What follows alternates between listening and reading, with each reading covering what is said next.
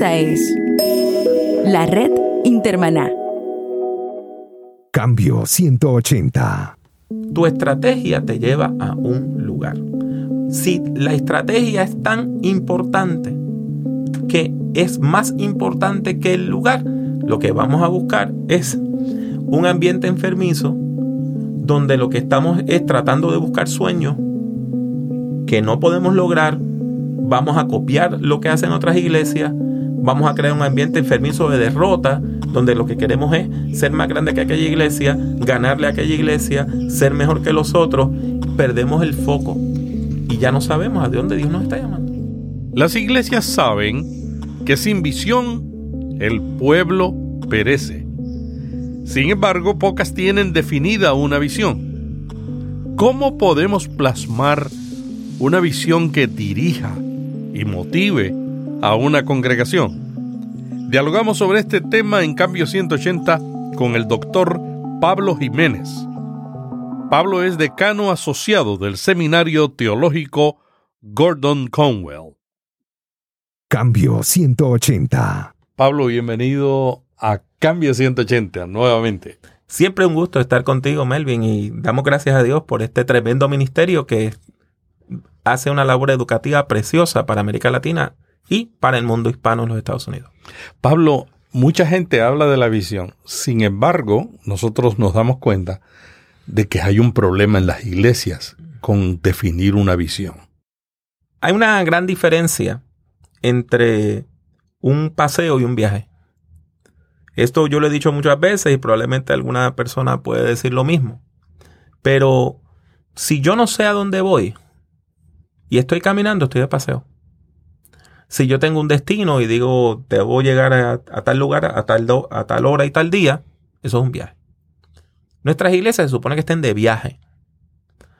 Que tengan metas claras, que digan, queremos alcanzar a estas personas, queremos hacer estas actividades, queremos bendecir a estas poblaciones. Pero desgraciadamente hay muchas iglesias que están de paseo, que sencillamente todas las semanas hacen un culto, todas las semanas hacen una actividad, el culto es más o menos igual, cantan más o menos lo mismo y aunque el ministro no se dé cuenta, la predicación es casi igual. Hay un estudio eh, que dice que la mayor parte de los pastores tenemos siete temas principales, que son temas recurrentes y repetimos y repetimos y repetimos y repetimos. Así que después que tú conoces los siete sermoncitos de tu pastor, pues vas a otra iglesia y escuchas los siete sermones del otro.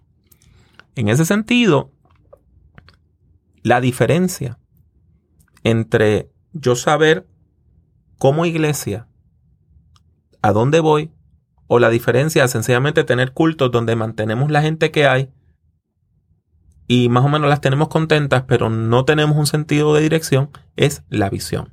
¿A dónde Dios nos está llamando? ¿Dónde en la Biblia se habla de la visión? La Biblia habla sobre visión desde el Génesis hasta Apocalipsis. De hecho, todo el libro de Apocalipsis es una visión. Y cuando vamos a el libro de Génesis, vemos que Dios se le revela en visión continuamente, desde el primer hombre, desde Adán y Eva, Dios se les revela. Ahora, hay textos claves y un texto bien importante es Proverbios 29, 18. Es quizá uno de los textos más importantes y más conocidos sobre el tema de la visión. Y te lo voy a leer en dos o tres versiones de la Biblia. Por ejemplo, en la Reina Valera 95 dice, cuando falta la profecía, el pueblo se desenfrena, pero el que guarda la ley es bienaventurado. La versión popular dice, donde no hay dirección divina, no hay orden. Feliz el pueblo que cumple la ley de Dios. La Biblia de Jerusalén dice, cuando no hay visiones, el pueblo se relaja. Pero el mm. que guarda la ley es dichoso. Así que el hecho es que cuando no hay visión, el pueblo perece. Cuando una iglesia no tiene visión, no hay orden. Cuando tú no sabes exactamente a qué Dios te llamó, tú no tienes la capacidad de dirigir al pueblo de Dios. Si somos pastores, pastoras, que vamos a llevar al pueblo a un lugar, debemos saber a qué lugar Dios las está llamando. Porque si de otro modo, ¿cómo yo les puedo llevar? Hay tantos líderes que nos han enseñado. Por ejemplo, a mí, y a mí siempre me llama la atención Martin Luther King. Eh, tenía bien claro dónde quería llegar y cómo quería llegar, sin violencia. Aunque hay gente que dice que llegó un momento a considerar la violencia, yo no veo ninguna evidencia. El saber dónde tú vas te ayuda a definir cómo llegar allá. Claro. Y mira, eso que dice de Martin Luther King es sumamente interesante. Eh, él había acostumbrado terminar sus sermones de dos o tres maneras distintas. Y una de las maneras que él, que él repetía continuamente era un estribillo que decía, yo tengo un sueño, I have a dream. Yo tengo un disco, un CD con sermones de Martin Luther King. Y eso está ahí tres o cuatro veces, en distintos sermones que predico en distintos sitios. Cuando él hizo la gran concentración, donde se metió una gran, enorme cantidad de gente, sus asistentes le habían dicho, quédate con el, quédate con el, el manuscrito que tienes y no vuelvas a decir eso de que tienes un sueño, porque ya todo el mundo lo ha escuchado y eso está trillado.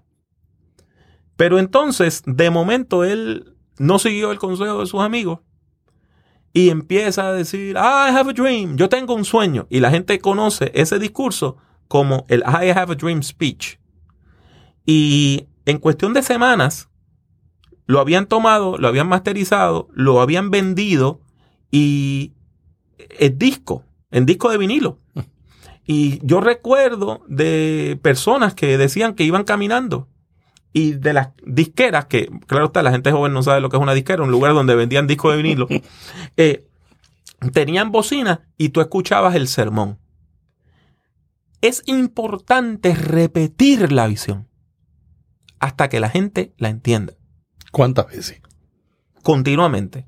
O sea, tú como líder de una organización tienes que repetir la visión y repetir la visión y repetir la visión. Después que la gente se cansa de escucharla, tienes que seguirla repitiendo. Porque de otro modo, la organización puede perder de vista para qué es que nosotros estamos aquí. Como líder, tu labor es siempre decir, vamos para tal lugar vamos para tal lugar. Cuando tú rompes con esa disciplina, la organización ya no sabe para dónde va.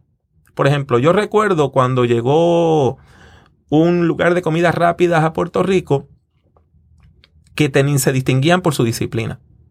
Todo el mundo se tenía que tratar de usted. No podían estar este, diciendo tonterías entre uno al otro cada vez que uno decía tal orden, la otra persona tenía que decir gracias, la recibí. Hoy tú vas a ese sitio.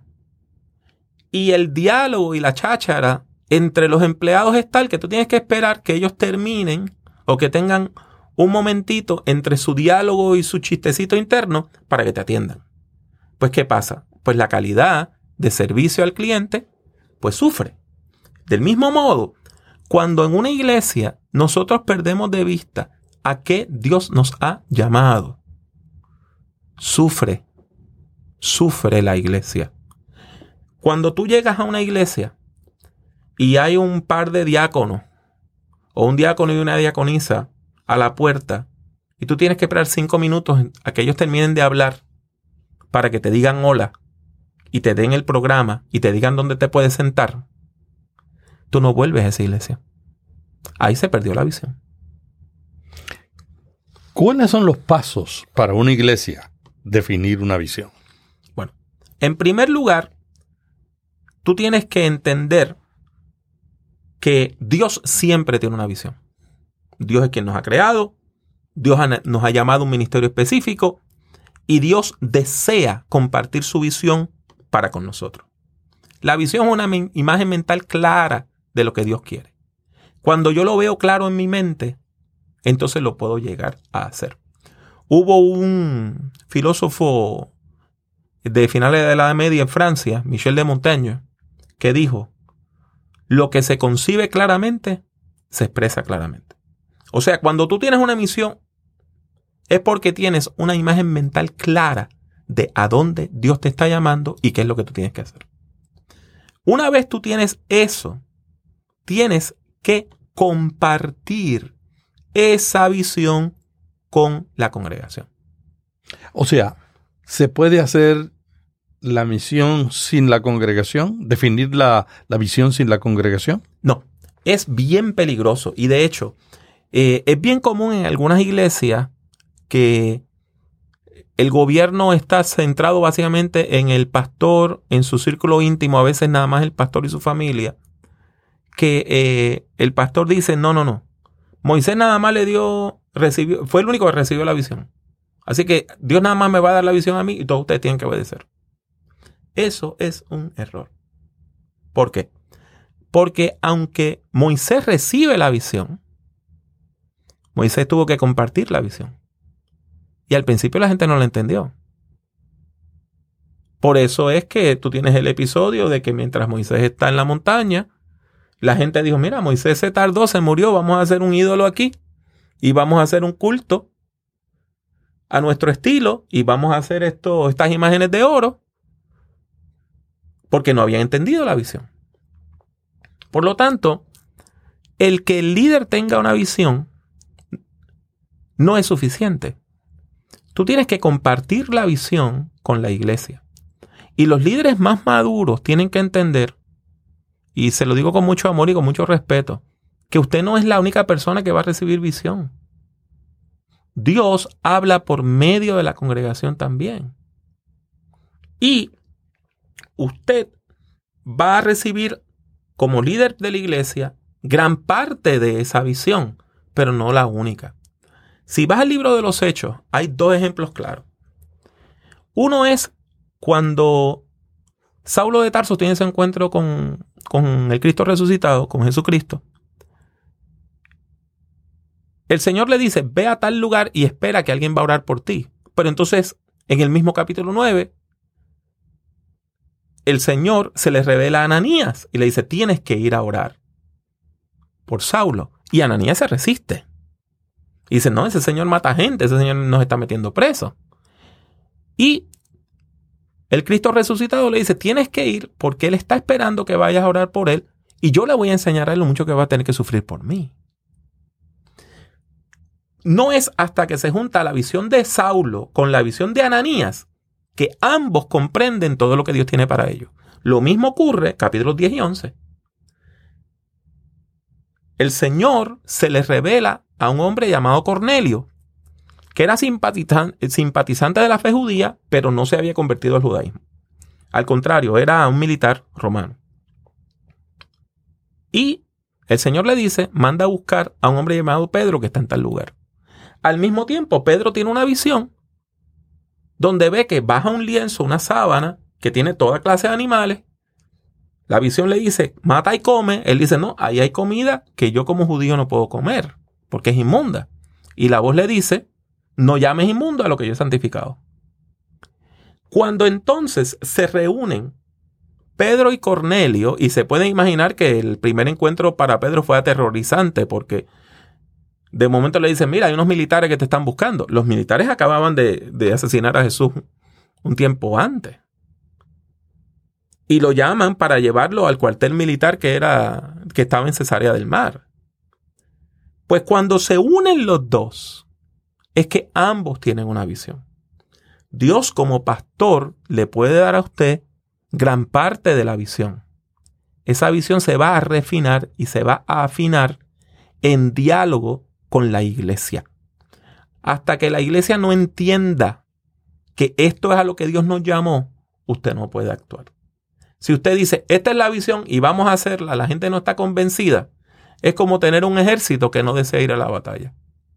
Por lo tanto, es crucial que usted comunique la visión, es crucial que por lo menos 8 de cada 10 personas de la iglesia entiendan esa visión. O sea que no vamos a tener a 100%. Nunca vamos a tener el 100%, pero dentro del núcleo de la iglesia hay una iglesia dentro de la iglesia.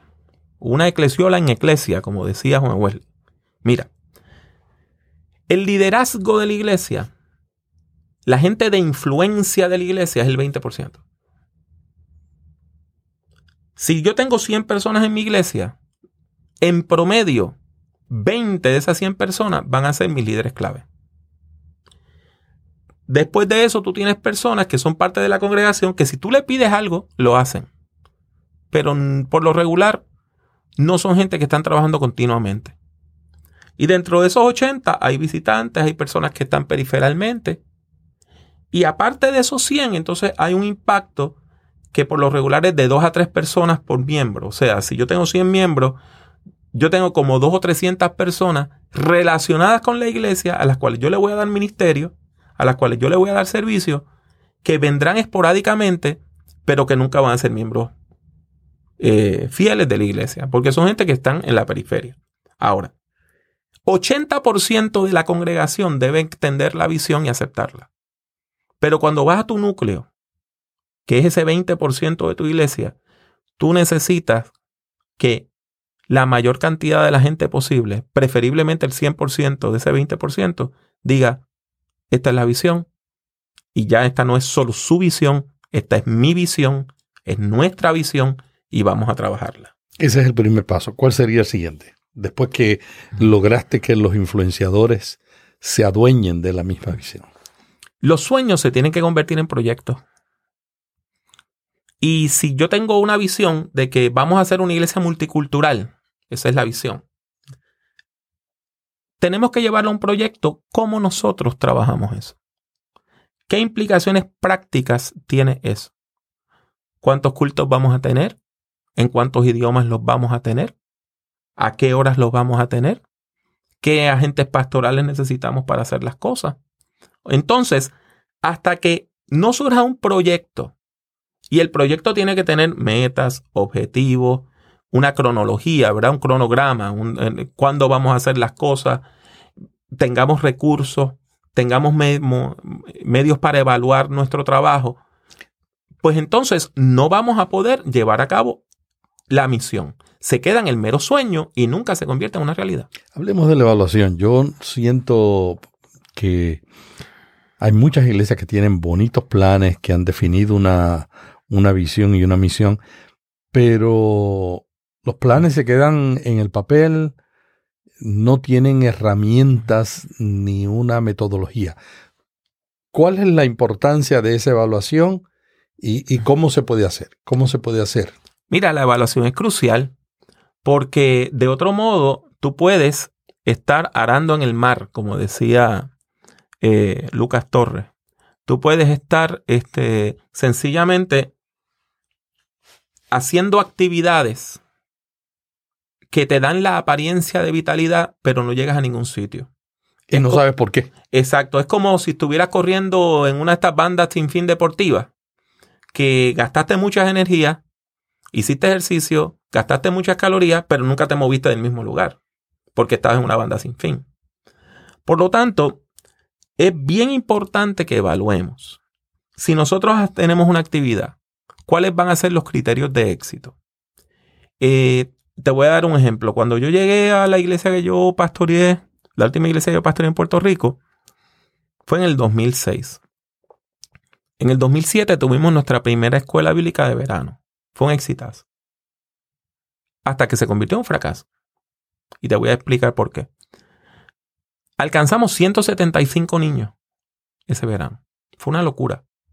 Fue la primera vez que se dio la escuela bíblica de verano por el día y por la noche. Nunca se había dado escuela bíblica por la noche. La misma semana. Básicamente nosotros acampábamos toda la semana en la escuela bíblica de verano. Hicimos cosas nuevas, trajimos marionetas. Eh, ¿Qué pasó?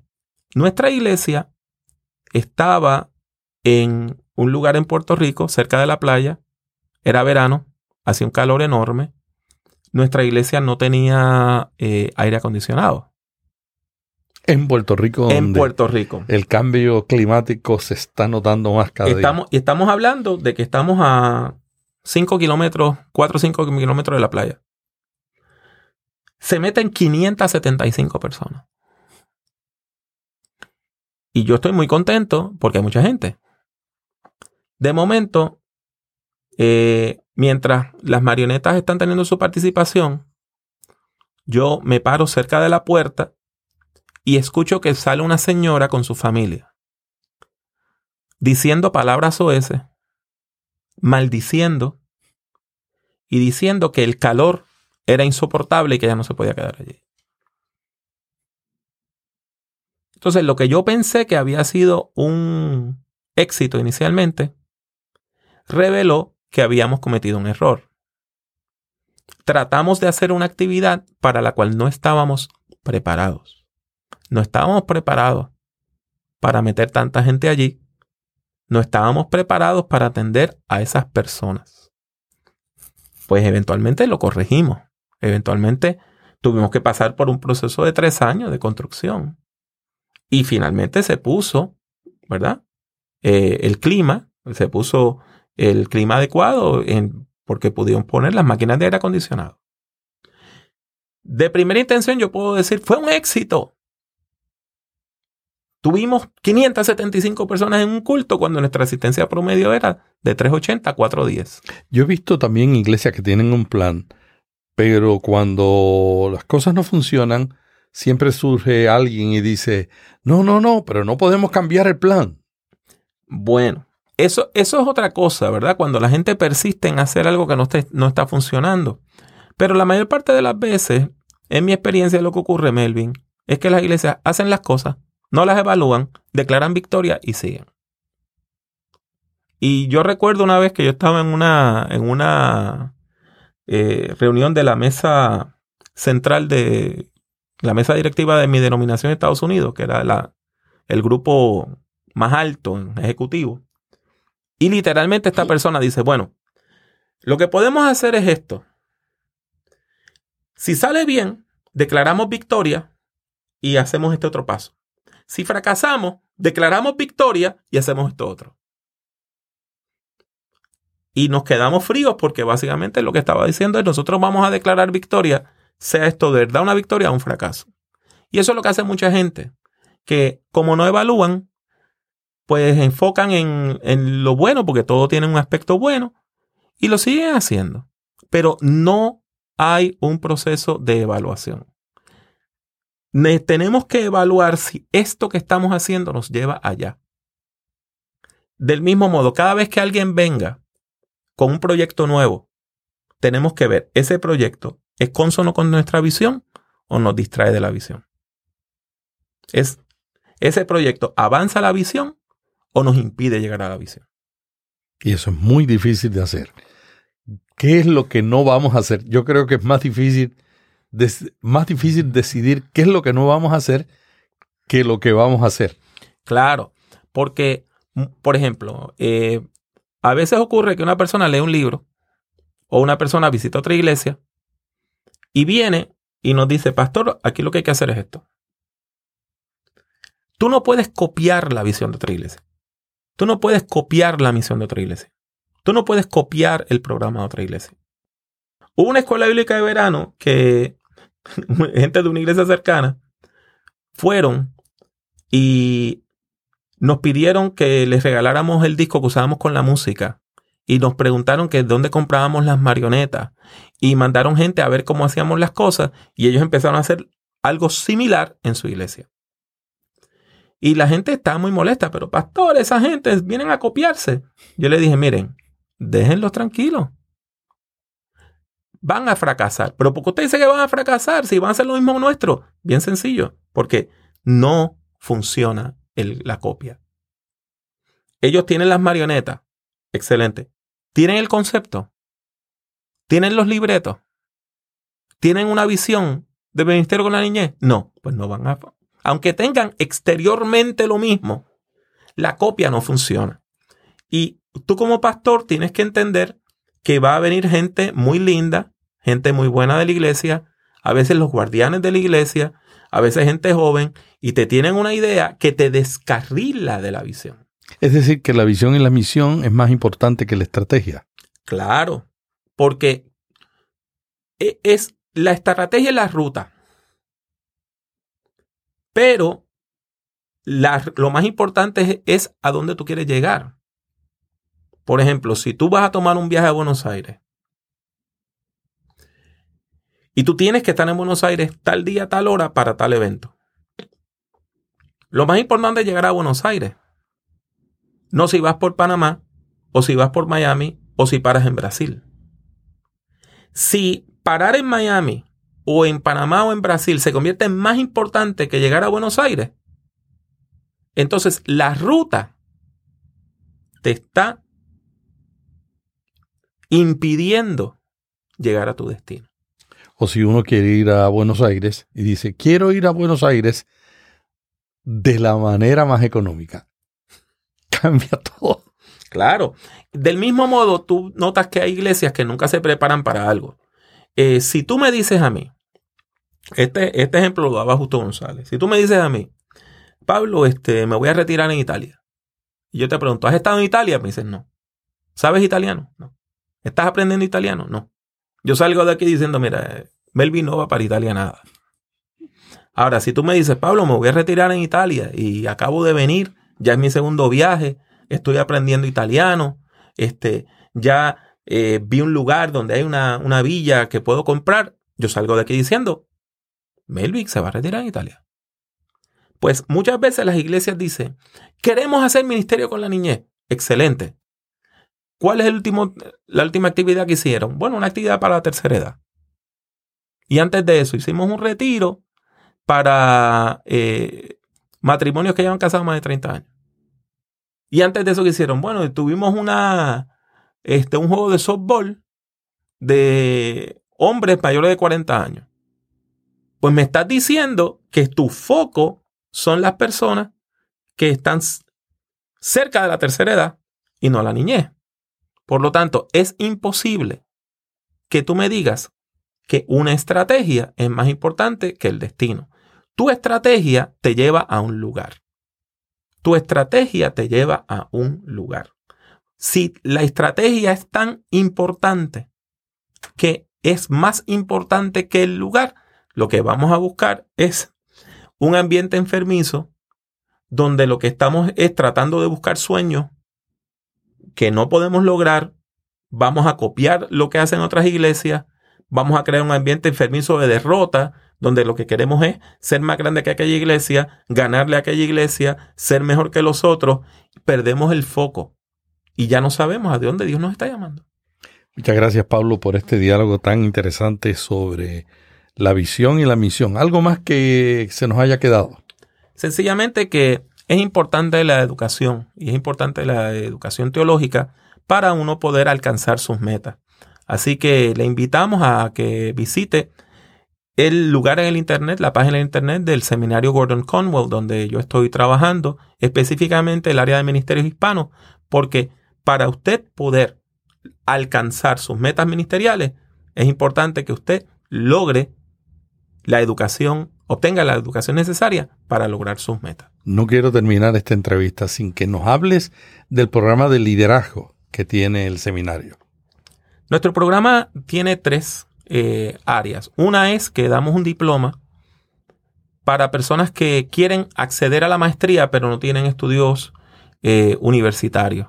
Así que si usted lo que hizo fue que terminó la escuela superior, la preparatoria, como dicen en México, el high school, como decimos acá en Estados Unidos, y entró al ministerio y ha estado pastoreando, no le requerimos un bachillerato. Sencillamente le pedimos que entre al programa de diplomado. En el programa de diploma usted toma seis cursos nivel maestría. Si usted esos seis cursos nivel maestría los aprueba con un promedio de 2.5 o más, puede acceder a la maestría. La maestría son 20 cursos. Así que si tomó seis en el diploma, le faltan 14. Si ya usted tiene estudio universitario y puede entrar directamente a la maestría, son 20 cursos.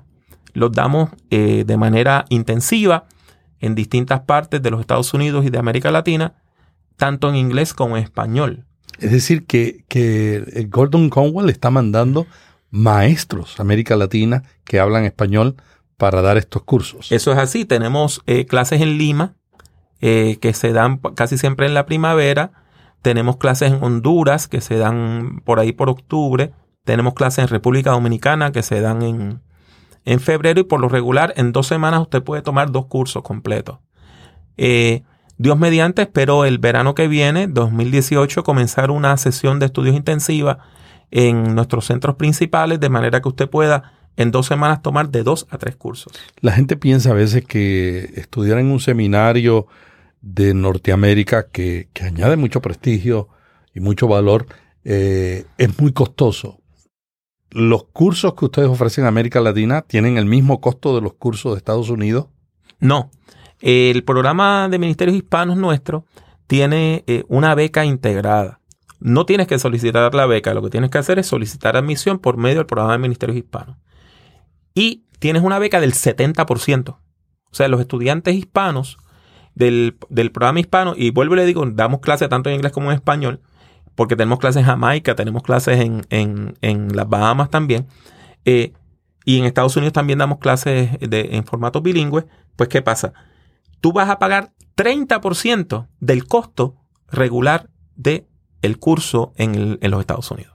Y no importa que sea un curso en línea, no importa que vengas a tomar un curso en cualquier lugar, una vez tú tienes el código de que eres estudiante del programa de Ministerios Hispanos, tienes una beca del 70% integrada. Es decir, que también tienen cursos en línea. Sí, tenemos cursos en línea. En este momento los cursos en línea son primordialmente en, en inglés.